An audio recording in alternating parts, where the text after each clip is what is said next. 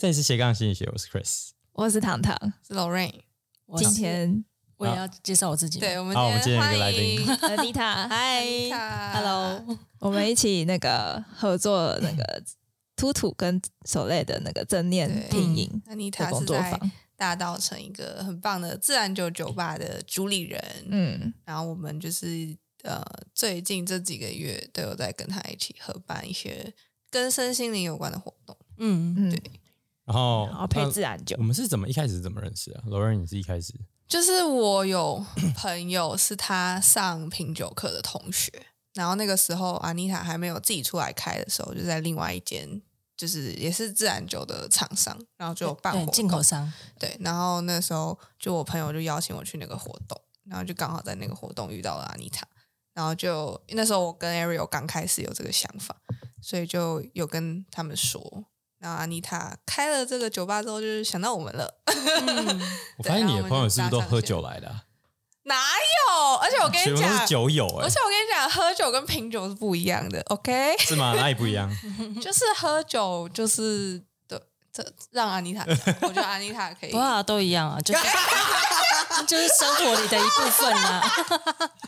我觉得我的我的意思想要讲的是，我觉得大部分的台湾人都把喝酒这件事情污名化了。哦，超级对，它其实不是那么负面，不是很 negative。这、可是大部分的人讲到说，哦，你很会喝哦，啊，你你都在喝酒，你每天都喝哦的那种感觉，永远好像是在 judge 你，或者是很负面。可是我觉得它明明不是，它是我们的 lifestyle。嗯，然后酗酒那是另外一回事了嘛。嗯嗯嗯可是如果你你喝，你只是呃生活愉快、放松，嗯嗯或者是那是你的一个一个很好的，比如说呃一天结束的一个仪式感，那我觉得也没什么不好的啊。嗯对啊，就像有人会做瑜伽我我觉得每天喝一杯真奶才有问题吧？对，没错，我也觉得，对我来讲，我觉得品酒好像多了一点那种正念的感觉，嗯。就是因为我们很专注在想要体会那个酒带给我们的就是五感啊，或者是感受。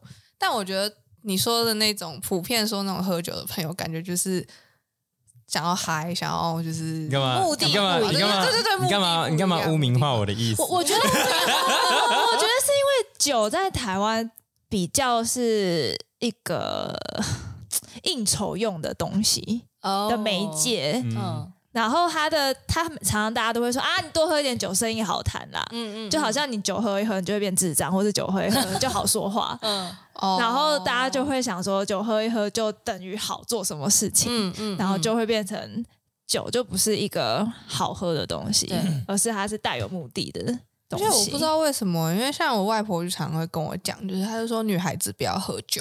啊，我跟你说一件很有趣的事，我我的我的家庭背景也是这样，但是自从我开了这个店，认识了更多人之后，很多女生都是跟我说，他们家里说女女孩子要会喝酒才不会吃亏。啊，我我爸也是这样说、欸，对，我妈跟我外公都这样讲，嗯可是我爸跟我外婆就是说女孩子不要喝酒，就是他们有一种就是好像女生喝酒就不好或是什么的，然后我就会觉得说什么意思？所以男生就可以喝酒吗？嗯，就可能男生喝酒比较没有人身安全吧。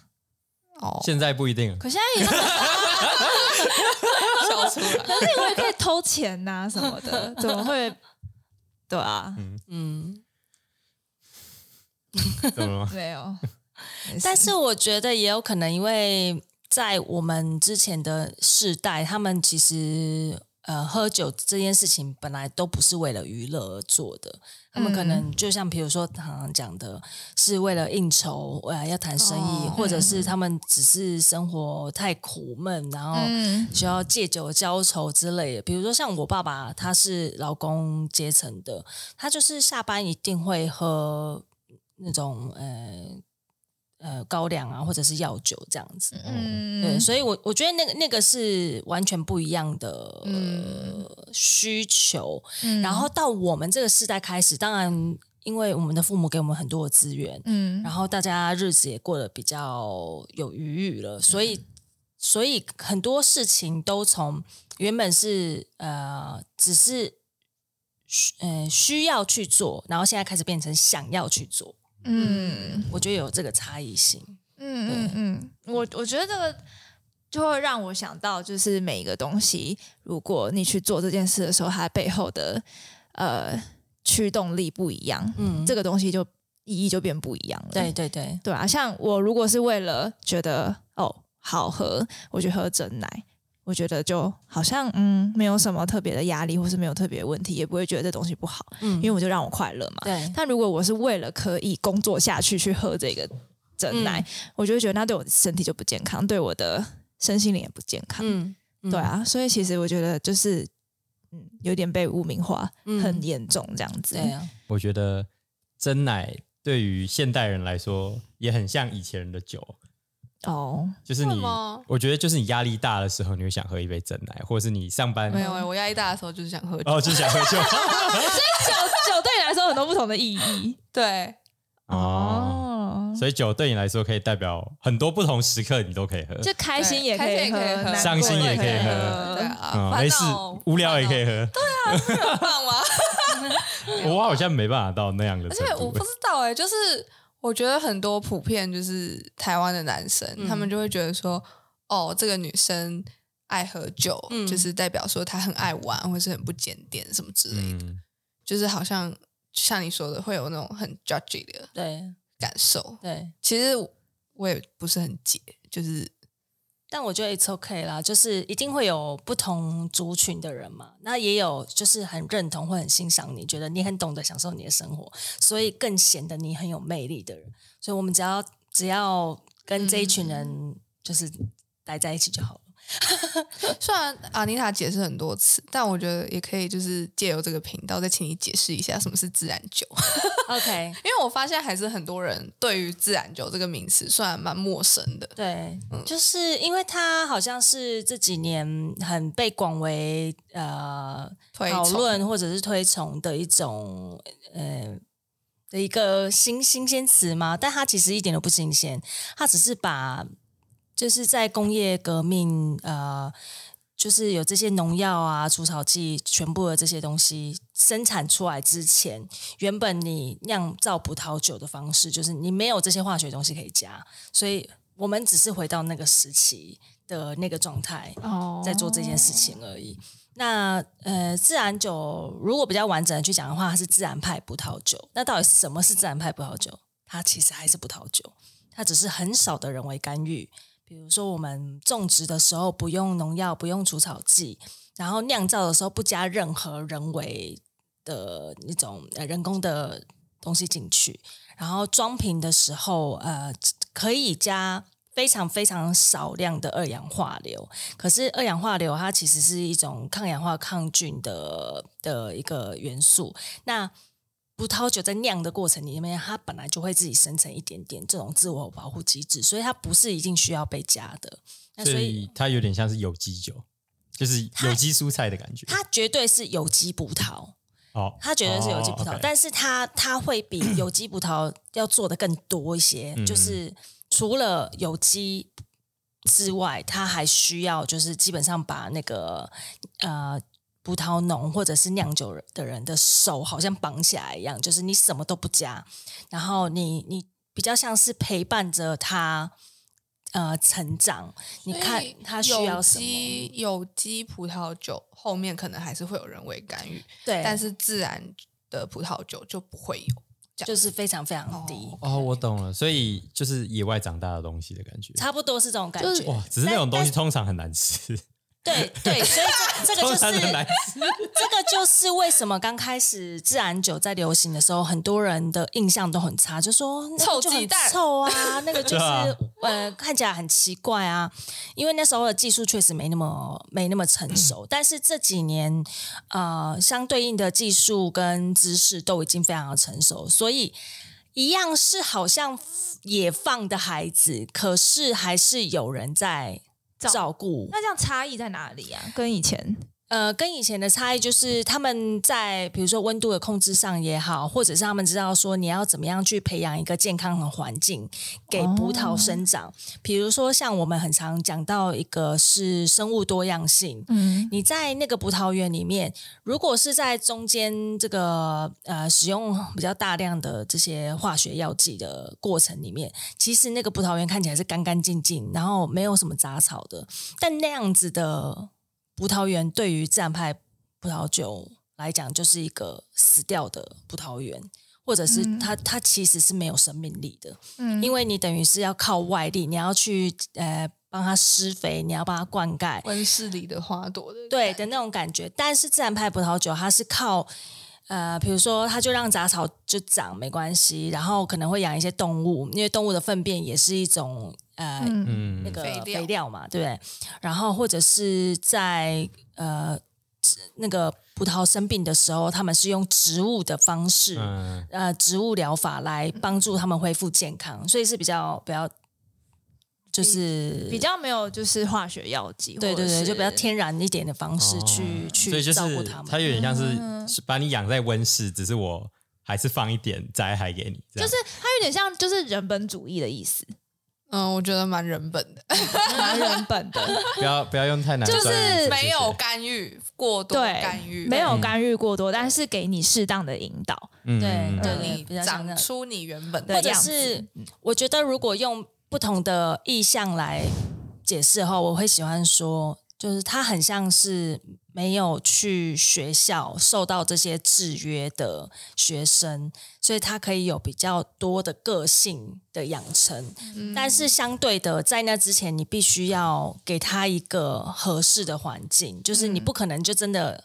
就放放回一体，因为他他就他没有没有被引导的话，他一定是还是会走歪、对对对对，类似像这样。嗯所以我比较喜欢讲，或者是说，就是就他就像一个呃比较没有被过度保护的小孩，所以他也会自己想办法要生存下去，然后他就会长得比较强壮。那反而是如果一直被处处呵护的葡萄，它可能相对的来讲就会比较脆弱，或者是说它就比较没有个性。嗯。类似像这样，嗯。但没有没有绝对啦，只是大部分我们在分的时候，嗯。我我觉得用这样的方式去去解释，可能大家比较容易理解。嗯，我会觉得其实这样子的话，自然酒会不会其实有点像是你的个性，自然酒像是我的个性，或是像你长大的环境，就是它，呃对不对？它自然酒就是一个跟你呃有没有类似共同的哦你特征？们的连结，就是我会觉得嗯说，因为你你刚刚说你家庭是也比较传统，对。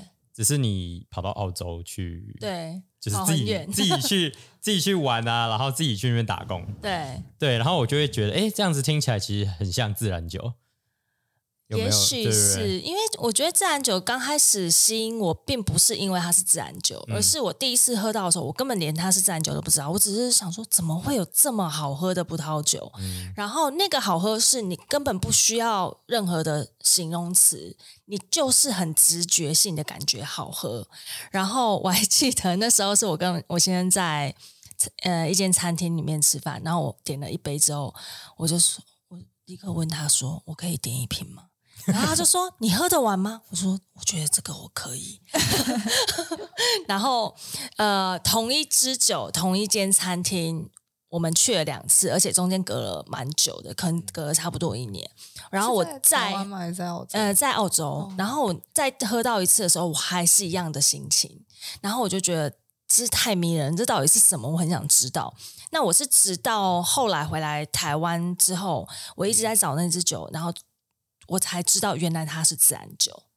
所以，哦所以我我最开始去认识自然酒是没有带着什么样子的期待，或者是呃探究，而是就是在因缘机会之下喝到，然后觉得他们的味道非常的丰富，有生命力，然后很多的可能性。那像刚刚 Chris 问我说，是不是跟我的个性或者是呃有什么样的连接？我觉得某个程度上来讲是的，因为当我开始接触自然酒之后，它带给我很多的呃像是一种信念的引导。这样讲也许有点抽象，可是确实是在呃了解这些酒农的理念，然后或者是他们在实践的这些哲学，然后你会发现他们非常非常尊重环境。然后相信宇宙的力量，然后呃尊重葡萄应该要有的样子，或者是说什么样的葡萄适合在什么样的土地上生长。那我小的时候其实一直都像是跟家里有点格格不入，因为我家就是非常非常的传统。可是我不知道为什么，我从国国中开始，我就一直觉得我有一天一定要去呃西方社会生活看看，long stay 也好，或者是旅行。然后，但我们家没有任何呃出国过的人，然后也没有相对应的这样子的环境。可是我就是从小就很喜欢西方文化、西方文学这样。那后来当然是遇到我先生之后，然后我们就一起出去旅行了这样。哦，所以你们是那时候男女朋友在一起，然后就一起出去，还是还我们已经结婚了才才出哦，国？你是结婚才出去？对对对哇，对，好浪漫哦！那是什么让你想要开？就是这一间店吗？对啊，就是你本来就是想说要开一个小酒馆了吗？没有诶、其实我以前从来没有想过要开店。虽然说，因为我现在是厨师嘛，所以他有蛮常说希望以后可以一起开一间店，然后我是外场，他是内场这样。哦，而且还可以帮他做餐酒搭配，真的没有那么浪漫，你们冷静下来。很 像那个 First Love，他是他是 pilot，然后嗯。他那个空空姐跟机长，哦，但就是因为我们后来一起工作几次之后，有非常严重的摩擦，然后我就觉得 OK，这这个对啊。行不通。情侣工作往往不会是这样子的。对对对，然后后来是到那个我我开店之前，我在一个葡萄酒的进口商，他是专门进自然派葡萄酒的。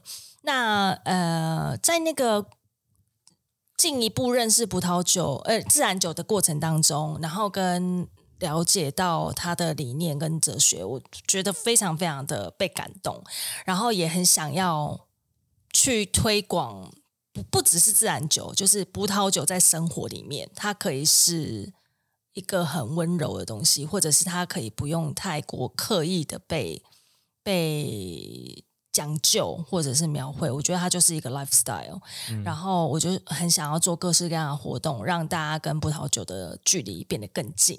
那也有点像为什么我们一起做这个心理沙龙相关的活动，也是一样的心情，就是想要把最严肃的话语用最温柔的方式说给你听。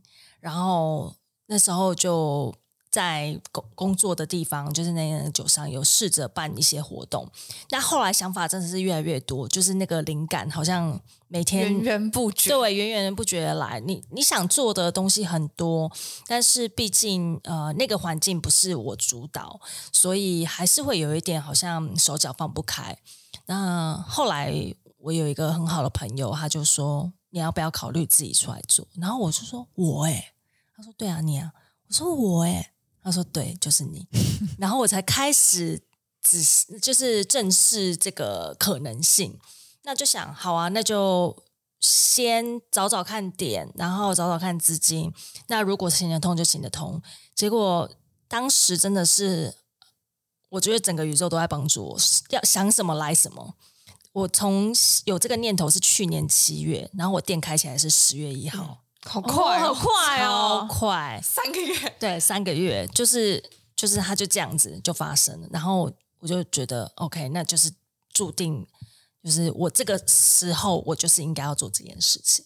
因为现在提到自然酒，我觉得是就很新鲜，然后大家会很好喜欢，对，但是反而你不会想要利用这点去做一个商业的手法之类的。对，因为我我本来最开始就想的是把葡萄酒带进生活里，嗯那我觉得如果它是在生活里的一部分，应该只要是喜欢葡萄酒的人都要可以走得进来。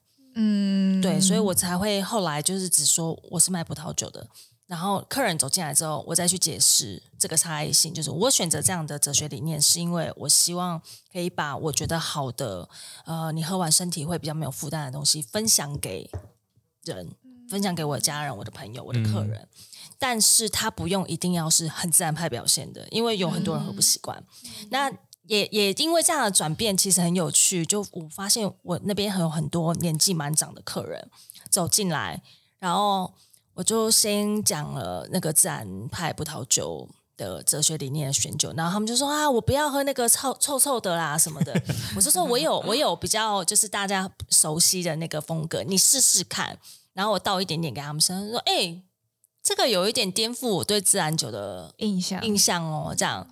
然后也后来就是还蛮常遇到这样，我我觉得这样做起来更有成就感。嗯坦白说，其实你这样子有点像是真正就是在教育市场市场的感觉。对，但是但是我觉得讲教育有点太严肃，我比较分享，对比较嗯想要像用分享的方式。只是我觉得这个好像跟你的就是经历会比较有关系，因为其实你从原本的比较传统的家庭对出来，然后就后来自己叛逆一点，跑去 跟男朋友跑去啊、呃澳洲去打工，对，所以你就有点像是你体验到两边不一样的地方，。对然后就像你自然酒跟一般的传统酒对一对，样，就是这就是两边，原本应该是分开的，嗯嗯嗯，只是你把它合在一起，就是因为你就是不一样的经历。对对对，对我觉得也也有。然后还有就是呃，可能因为以前做法式高端餐饮 fine dining 的外场做很久，那你你会学习到一些就是很很艰深的语言，其实反而要用对方能够理解的方式去、去告诉他，那才是真的有达到双向。传达的意义，对对对对嗯对，用意这样，对，那反而你你讲一些很艰深的或者是很高高在上的，我觉得那就失去说出这件事情的本本意了。这样，我觉得有时候那些人也不是说一定想要高高在上，或者是就是刻意的去讲对对艰深的对东西，只是有时候一个人会散发出那种感觉。嗯嗯嗯，像我就觉得说，嗯，出过国的，对。就是去出国念书，家境比较好的小是。孩，就是有时候会常常散发出那样的感觉，嗯。然后就会让周围人比较误会，说，哎，好像这个人不是很好亲近。哎、对。对，就会导致说，像出国比较呃家境比较好或者出国的小孩，就会只能跟那群人混，嗯嗯，然后另外一群就融入不进来。只是其实是中间是有话题可以嗯。互相聊，就像自然酒跟是，传统酒那样子，对对啊。所以我就想回到说，你当初是什么理由推出？把你推到国外，就是把你推到说，哦，我一定就是要去澳洲，不管我觉得比较是因为我先生的影响，因为他是一个从小就一直飞来飞去的人，就是真的是从小孩，就是因为他他本来就都跑来跑去，然后再加上他是厨师，他想要去嗯。自我突破，他想要去看一下不同的文化下他们在做料理的这些东西。Anyway，然后当时台湾已经有那个去澳洲 working holiday 嘛，那我们就想说 OK，不然我们就一起去。然后我当然是很很兴奋啊，因为我想说我我已经想做这件事情那么久了，可是我好像一直都很需要一个推手，那他就是那个很重要的推手。然后我们最开始去的时候，本来真的只是 working holiday 一年就要回来了，结果他就呃拿到工作签证，那我们就想那就留下来吧。所以在那个过程里面，我觉得我也学习到很棒的一件事情，就是随遇而安。因为你真的是计划赶不上变化。我们当时是连回台湾的机票啊什么全部都安排好了，然后他拿到那个那个工作 offer 的时候，他就问我：“你觉得我要留下来吗？我们要留下来吗？”我说：“如果这是你想要，那你就应该要去去拿，因为这辈子就只有这么一次，然后这样的机会也有可能就只有这么一次，你可以自己做选择。”然后后来我们就决定留下来，然后就就这样子在国外待了七年。哦，对，那当时你也是也有一起拿到工作签这样哦，对我我是配偶签证，哦对，但我也可以工作，我也可以工作。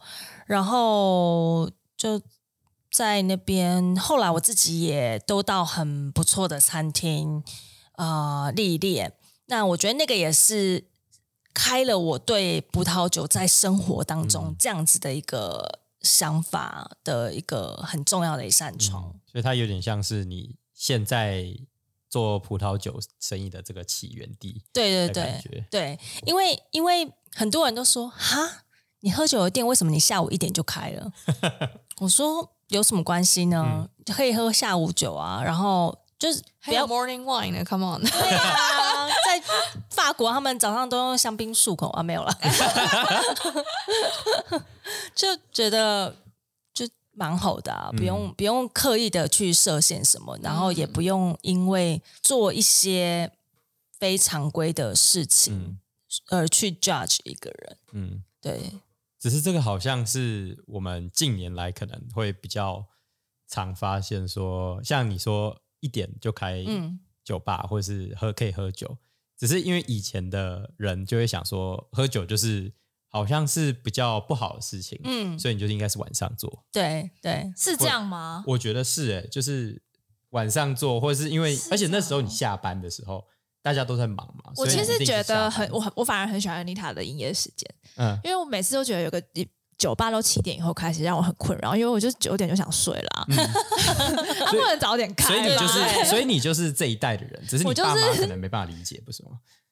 对不对？你爸妈哎，可是我跟你你说一件很有趣的事，嗯。大稻城那边很多喝早酒的 local 的那些嗯。叔叔伯伯、或者是阿姨，的慈圣宫那一排啊，有机会的话，你中午或者是大概十点十一点经过，你会发现那个桌上啤酒罐已经好几瓶，然后或者是那个不是高粱。酒也有也有也有也有，所以我觉得还是很没有绝对，嗯。对，他们神智还清楚吗？不知道他们他们就蛮 chill 的、啊，因为他们很多好像都是地主吧，所以也没没事做，就比较没事。对，收租金这样，嗯，对对对对。真好。对啊，所以我觉得这个，所以这样子就是跟个性有关，就是对，就可能也没有什么什么绝对，嗯。也许也许我们才是那个对喝酒这件事情有既定印象的人，嗯，嗯。嗯。也不一定，对不对？只是因为会是可能家人从小就这样讲，对对，对也有可能，对对对啊。所以，想说，哎，好像喝酒好像不太好。对，所以有点像是就是原本社会的常规是这样子，嗯。可是如果有一个哎跳脱一点点框架的、嗯。的事情出现，就会发现哎，那好像这样子去试了，就发现哎，好像也不对啊，好像也，还好。嗯。然后就又可以长出比较多的可能性，对嗯对，哦还蛮蛮不错的。嗯，那你觉得你当时就是刚到澳洲的时候，对。你最惊讶的事情是什么？就是 culture shock，就是你刚过去的时候。就是口音真的很不一样，因为台湾学的比较嗯是美式发音，然后他们是比较英式。我记得我在 没有，我笑是因为反正我打个岔，就是好反正我前前几天就是有跟一个英国回来的一个长辈吃饭，然后我们就在聊一聊，然后他就说，嗯，Lorraine 的英文真的就还不错，这样子就是鼓励我啦，因为我们就在聊一些工作上的事情，然后说，唉，没有没有，单字量就很少，就是。开始越来越对讲讲英文没有信心了，这样子，他就说不会啊，是好的。Although you have an American accent，就是他就呛我说，虽然你是美国腔啊，这样子，然后我就跟他讲说，没有啊，因为就是你知道，在台湾我们就是受的教育就是 American English 这样子。他说，No No No，Lorraine，我跟你说，这世界上没有 British English 跟 American English，只有 Right English 跟 Left English。我就觉得超好笑，是我刚刚才会笑。好，对不起，可以讲回去你的故事。然后我那时候就是坐在一间咖啡馆，那时候我先生不不在旁边，然后我就我就要跟他要水，我就说呃，Can I have a glass of 呃，我现在有点忘记 Water water water water，然后那个人就一脸困惑看着我，他说 What do you want？我说 Water。What？Water。哦、w a t e r o k 然后什么呃，tomato 的话，他们是讲 tomato，然后还有什么呃，反正 Biscuit 他们是讲 biscuit 吗？啊，还是讲饼干 cookies？是 cookie 是 biscuit，他他们讲 biscuit，然后然后他们很喜欢就是任何东西都缩短，比如说 breakfast 他们讲 breaky，然后哦太阳眼镜他们叫 sunnies，然后反正这个就是澳洲的东西了这。是澳洲。对，各式各样的，对啊。然后我觉得有一个很好笑的事情是，因为我们去的时候就会一直觉得他们讲话好像都有点刚都能。嗯然后有一次有一个我忘记是反正同事还是谁就说：“哦，你有听过这个故事吗？因为他们内陆太多苍蝇了，嘴巴张太大，苍蝇会飞进去，所以他们讲话的时候嘴巴都要这样小小的，才会有点听起来刚聋的，我觉得很好笑。哦，我突然想，我之前去德国的时候有遇到一两个澳洲人，嗯然后我们一开始以为他们是英国人，因为他们讲话就有那种很英式的感觉，就他们说他们是澳洲人这样子。然后对，突然想到这件事很酷。哎，有这件事吗？有啊我怎么不记得？但其实细听还是会不太一样。对，哦因为他因为他们讲话就比较，我觉得比起英国腔比较黏一点点。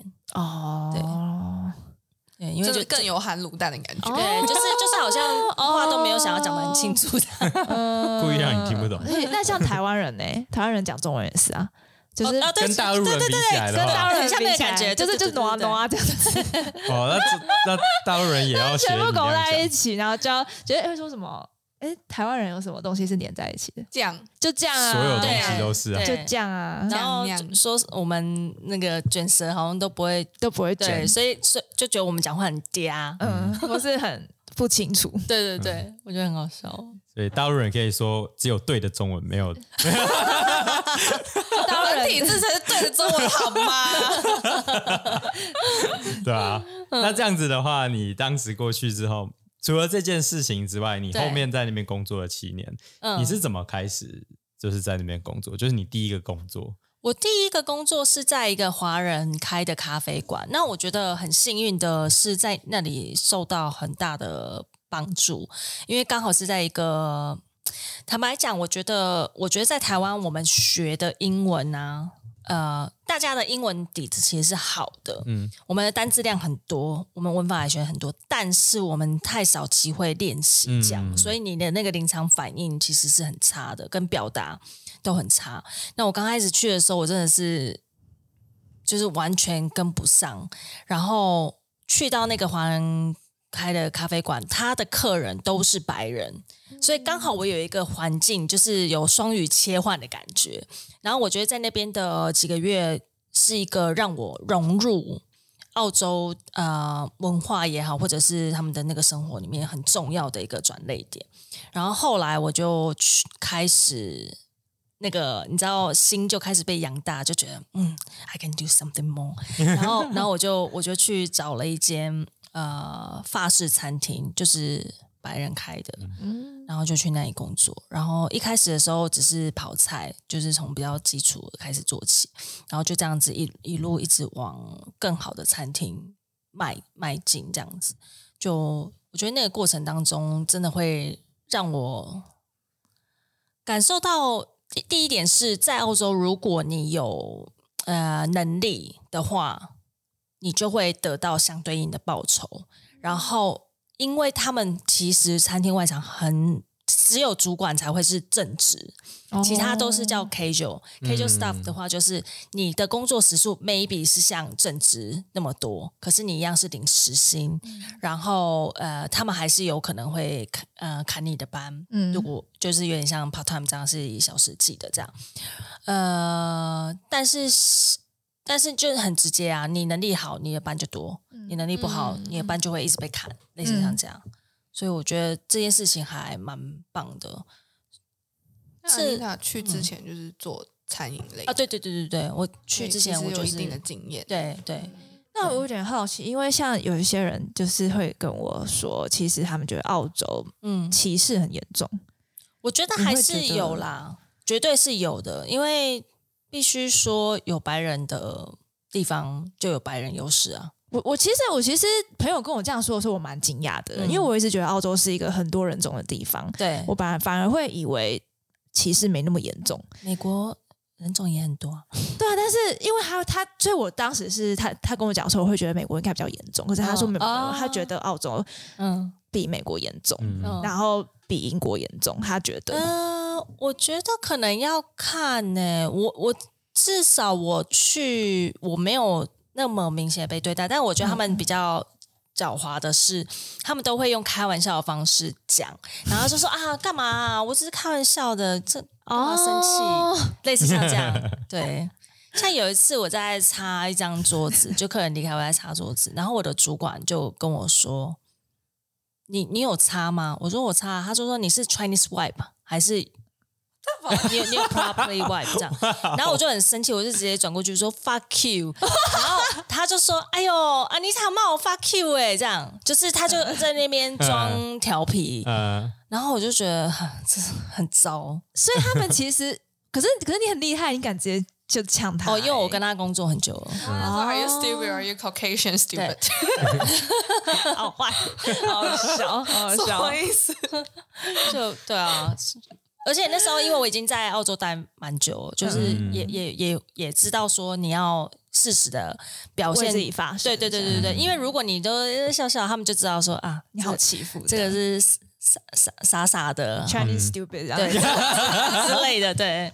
我觉得在台湾的那个工作环境，就是我不不一定是工作环境啊，我们就说在学校好了。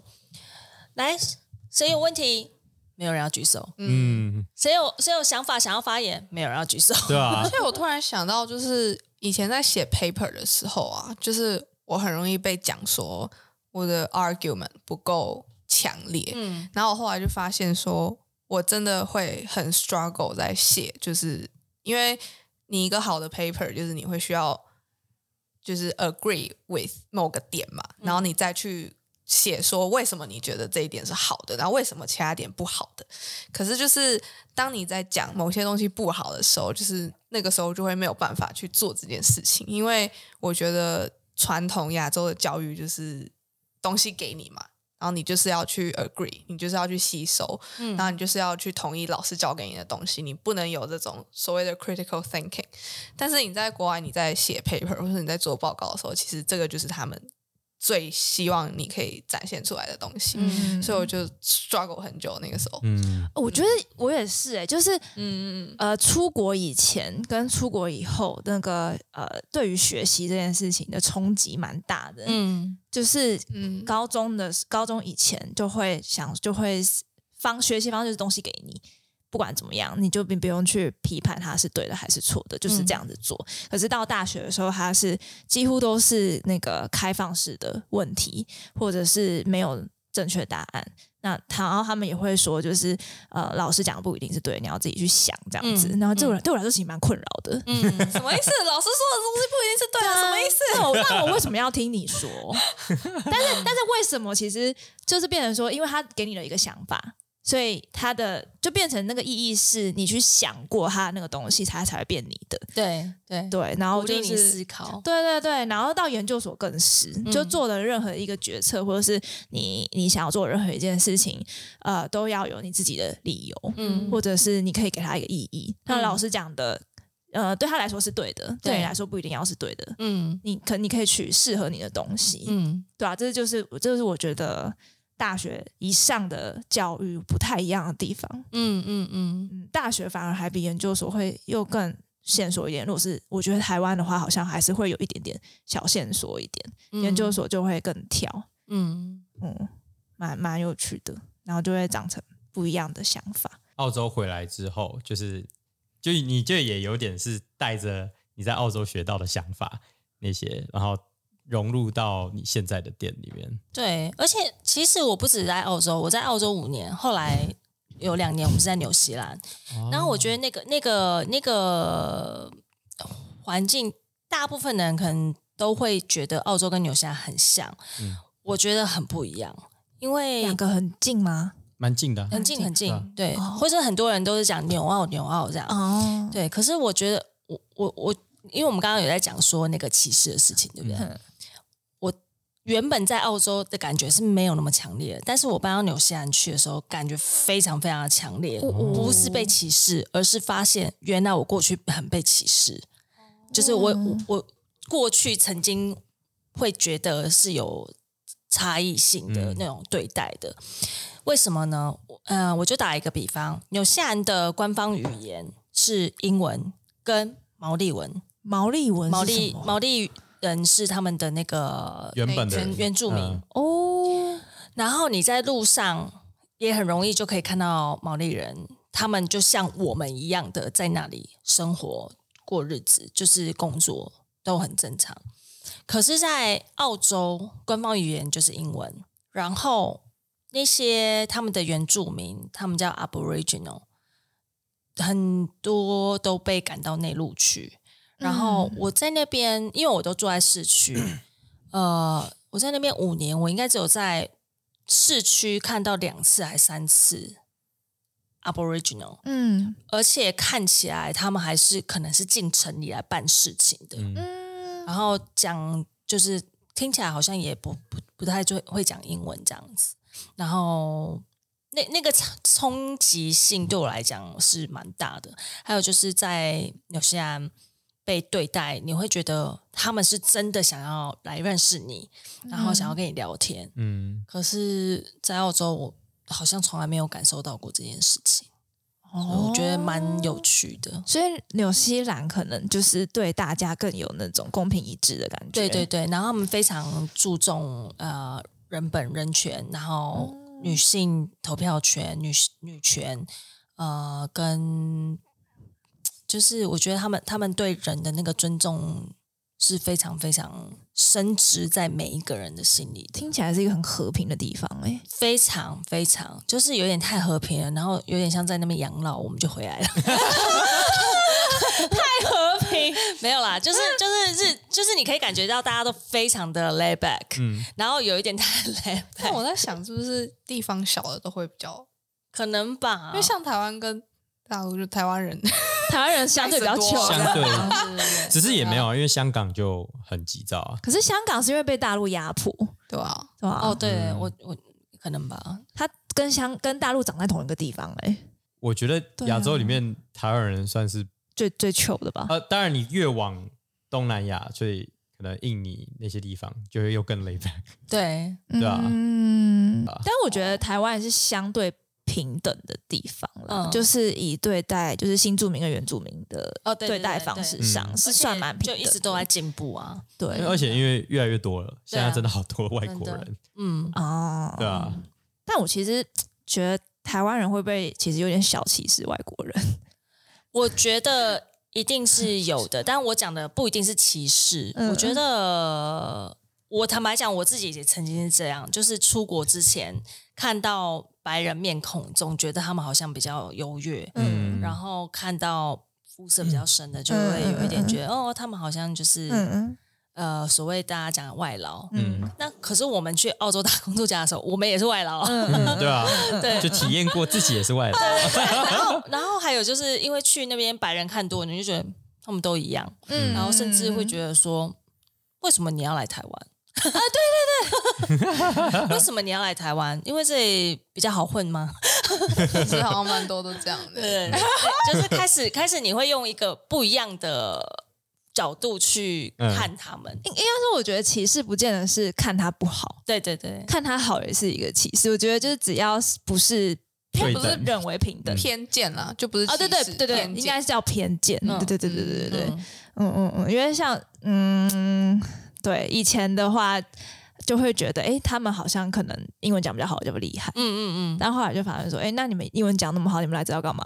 对来这冲啥小？然后来这还不给我讲中文？对，我觉得很多对，都这样吧。以前都会觉得是我们要跟他们讲英文，对呀、后来就觉得你来到我的国家、我的土地，为什么我还要讲非我？我没跟你讲台语，就对你很好，好不好？对 然后去国去去美国的时候，你要怪我不会讲英文，对你是怎样？我天才是不是？对，就是啊，你看我天才可以啊。没错，所以我觉得当时回来确实是因为在那边待七年，其实不算短的时间，然后嗯确实带了很多当时建立起来的生活习惯，或者是被熏陶或被影响的这些想法回来，然后也希望自己。呃，可以去维持这些我还是很享受的生活方式啊，或者是我我认同的观点或者是思维嗯这样子。所以，包括当时我在我在，因为我回来的时候接了一个那个餐厅的主管的工作，然后我在应征人或者是在带人的时候，其实都还是非常的维持原本的那样的风格。那对他们来讲，其实是蛮冲击，或者是甚至有点不太适应的。呃，可是可是当然也有也有一些优点是让他们会觉得说啊，好像呃比较我的风格比较鲜明，就不会说讲话拐弯抹角的，然后就事论事。那工作结束了，大家一起去喝一杯，这样子就反正就是可能跟大部分的台湾的主管有一点点不太一样。嗯，对，然后现在开了这个店，在做的事情也还是有一点比较像是想要去还原当时我在那边的生活的方式吧，因为我确实在那边下午就开始喝酒，然后没事就坐在外面晒太阳啊，看看书啊，嗯，打打电脑啊，这样子，呃，所以我觉得，我觉得那间店基本上也算是某一个程度的还原了。然后，包括我店里面提供的食物，也有很多都是就是我以前在那边可能几乎每天都在吃的东西。嗯比如说一大碗的沙拉，然后一些那个西班牙冷肉、coca、chorizo 这些，然后 cheese 等等的，对。很棒，所以在你的店就可以享受一下澳洲感、对对，好，澳洲文化。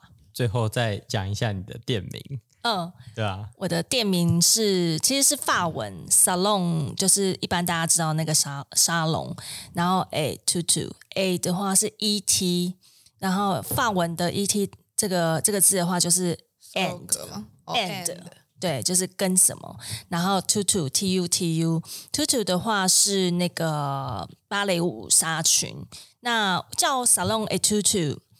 然后中文的话是图图小酒馆，第一个图是有字边在一个雨天的雨，那这个这个图的话，它其实是酵母酒母的意思。哦然后然后我当时是先取了法文的名字，然后我再去想中文要写取什么。我想说，OK，那就取一个“兔兔”的谐音好了。